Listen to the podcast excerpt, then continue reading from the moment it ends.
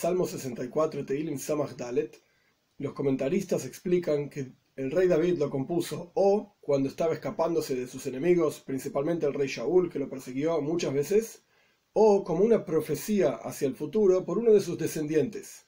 Daniel, del libro Daniel, en el capítulo 6 encontramos una historia específica en la, en la vida de Daniel, en donde los ministros del rey estaban celosos de él, pueden ir y ver el texto adentro, muy sencilla la historia, estaban celosos de él y lo delataron, por así decir, frente al rey, armaron toda una historia en donde cualquier persona que rece algo a otro dios que no sea el rey, entonces tenía que ser tirado en un agujero con leones. En la práctica Daniel rezaba tres veces por día frente a Jerusalén, lo encontraron, lo tiraron en un lugar donde estaba lleno de leones y no le pasó nada. Y el rey terminó echando a las personas que hablaron mal sobre Daniel, a las personas que generaron, digamos, que Daniel sea tirado en el pozo con leones, el rey terminó tirando a esas personas, ellos y sus familias, etcétera, en ese mismo pozo con leones. Por supuesto, a ellos sí se los comieron los leones, a Daniel no. En base a esta historia, este salmo tiene varias palabras que tienen relación con esa historia. Principalmente en el versículo 3, oven, de la reunión de aquellos que hacen el mal, pues esta expresión aparece también y varias veces en ese capítulo 6 de Daniel. Entonces por eso está la relación, esta es una de las explicaciones que ofrecen nuestros sabios. Y la otra, como ya dije antes, mucho más sencilla, más simple, es el rey David hablando de su propia vida escapándose de sus enemigos. La David. Para el director del coro, un cántico por David.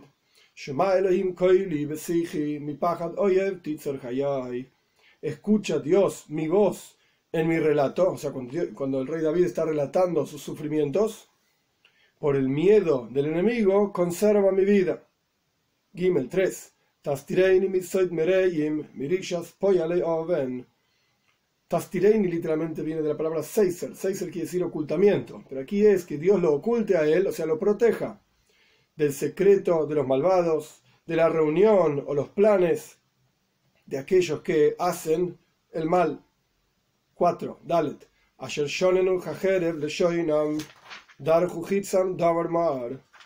Que ellos, o sea, los que hablamos antes, aquellos que hacen el mal, afilan como una espada sus lenguas y apuntan sus flechas, Davarmar, una cosa amarga, o sea, sus palabras, que son Lashon Hara, son mala lengua, Moitzi Shemra, dicen cosas mentiras sobre el rey David o sobre Daniel, etc., son Davar son algo amargo. Son palabras amargas. Hey, 5. Lirois Bamistarin Tam, Pisum Yoru, Para disparar desde el lugar oculto, Bamistarim, 6 la misma palabra que dijimos anteriormente en el versículo 3, aparece aquí de vuelta. El punto es, desde el lugar oculto disparan a un tam. Tam significa inocente, una persona simple. De repente disparan contra él y no temen, o sea, no temen de aquellos que están mirando, sin miedo, lo apuntan y le disparan directamente al tam, al que no tuvo ningún pecado, es inocente. Vov 6.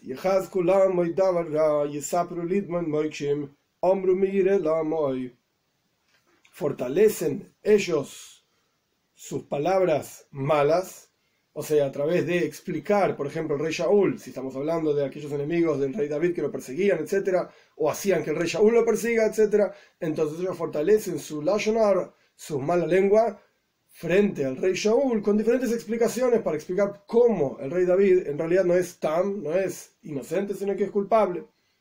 Esto es lo que significan las primeras palabras, ellos fortalecen las palabras malas, y ellos relatan y le cuentan o al rey Shaul o en el caso de Daniel al rey Darío Bellamadi para tender trampas. Y dicen mire el amo y quién nos va a ver Zain 7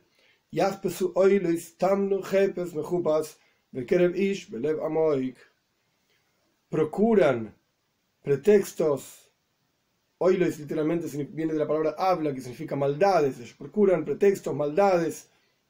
Tamnu jepes mejupas. Completaron una búsqueda buscada. Sería la traducción literal. Obviamente no tiene sentido en castellano. Pero jepe significa búsqueda. Tamnu significa terminaron. Jepes Bejupas, una excelente búsqueda. Ish y en el interior de sus corazones buscaron cómo hacer para atrapar al, rey David o para atrapar a Daniel, qué trampa tenderle, de qué manera, y en el interior de cada uno, y lo, y lo guardan esa trampa, en la profundidad del corazón. Ges 8. Y sin embargo, les arrojó Dios una flecha repentina. Esa fue su, ese fue su golpe. La palabra piso de repente funciona tanto para atrás como para adelante, como si estuviese escrita dos veces.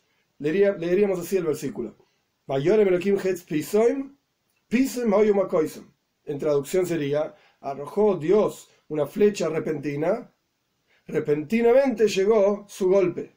Ellos planeaban todo algo y se les vino todo al revés. Test 9.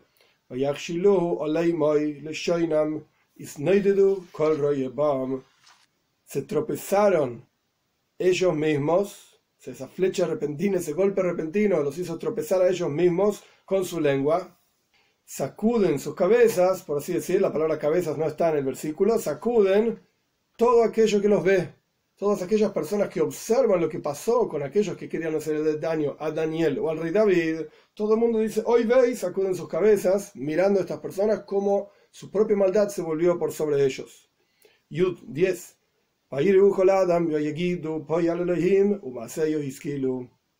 Que teman todas las personas a Dios, después de ver esto, de ver esto, cómo se fue todo aquello malo que planeaban sobre ellos mismos, que teman todas las personas a Dios y que digan, esto es algo que hizo Dios, de pagarle a cada persona según lo que hizo,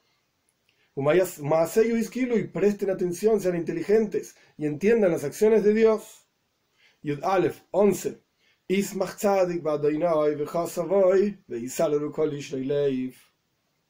Después de observar cómo Dios protege a sus temerosos, cómo Dios supervisa cada una de las cosas, etc., entonces en el versículo 11 que se alegre el justo en Dios y que se refugie en Él y que se enorgullezcan todos aquellos que son rectos de corazón. Este es el salmo. Entre las cosas que se pueden hablar sobre este salmo, en el versículo 8, en el versículo 9, en el versículo 4, varias veces menciona el rey David al Lashon Hara, a la lengua mala, como una flecha. En la práctica, más allá de la cuestión negativa, digamos, del Lashon Hara, de la, de mala lengua, de hablar mal de otras personas, etcétera, que funciona como una flecha que entra en el corazón, etcétera, podemos observar esto de una forma positiva. Como en realidad, dice uno de los libros famosos, Rabbeinu Tam, Sefer Ayashar se llama, Rabbeinu Tam lo escribió, Jacob Tam, el nieto de Rashi. En el Sefer Ayashar, una de las cosas famosas que dice es, las palabras que salen del corazón ingresan en el corazón y tienen su efecto. Y esto lo vemos también en los salmos, cómo los salmos ejemplifican las palabras que uno dice con una espada filosa. Como vemos aquí, que ellos afilan sus espadas y dicen, la, la dicen malas palabras, no malas palabras en términos de insultos, sino palabras amargas que hacen daño, etc. Encontramos algo exactamente igual al respecto de la educación. Decimos todos los días en el Shema Israel, en una plegaria que habla de la unicidad de Dios, y serán estas palabras que yo te mando hoy sobre tu corazón. Después dice, Veshinantam levaneja. Traducción literal, se las enseñarás a tus hijos. Y después sigue, y hablarás de ellas cuando estés en sentado en tu casa, etc. El punto es que aparentemente, ¿por qué Dios eligió poner en el medio de un mandato hacia la persona, o sea, serán estas palabras que yo te mando hoy sobre tu corazón. Salteamos la parte de enseñarás a tus hijos, después dice hablarás de ellas cuando estés en el camino y vas a ponerlos en tu brazo, etc. ¿Por qué en el medio de todas estas cosas aparece Veshinantam Levanejo? Se las enseñarás a tus hijos. Y más aún, ¿por qué dice Veshinantam? Shinun significa afilado. O sea que estén afiladas a tus hijos. Se las afilarás a tus hijos. ¿Qué significa esto?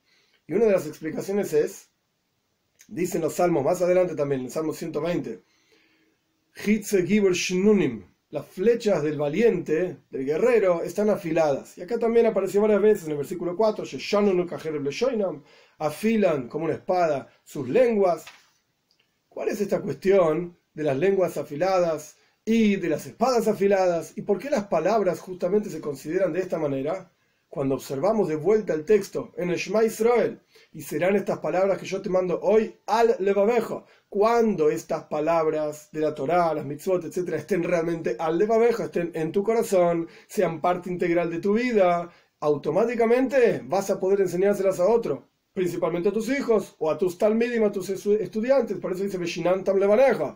Veshinantam, cuando estén afiladas dentro tuyo, las vas a poder echar como una flecha, tirar como una flecha o disparar como una flecha hacia otro corazón y va a ingresar en ese otro corazón. Cuando las palabras de Toira salgan de tu propio corazón, sean parte integral de tu propia vida, entonces de Shinantam levaneja. Se la, se la vas a poder enseñar a otros y van a ingresar en el corazón de los otros. Por eso, palabras que salen del corazón, ingresan en el corazón, y tienen su efecto adecuado.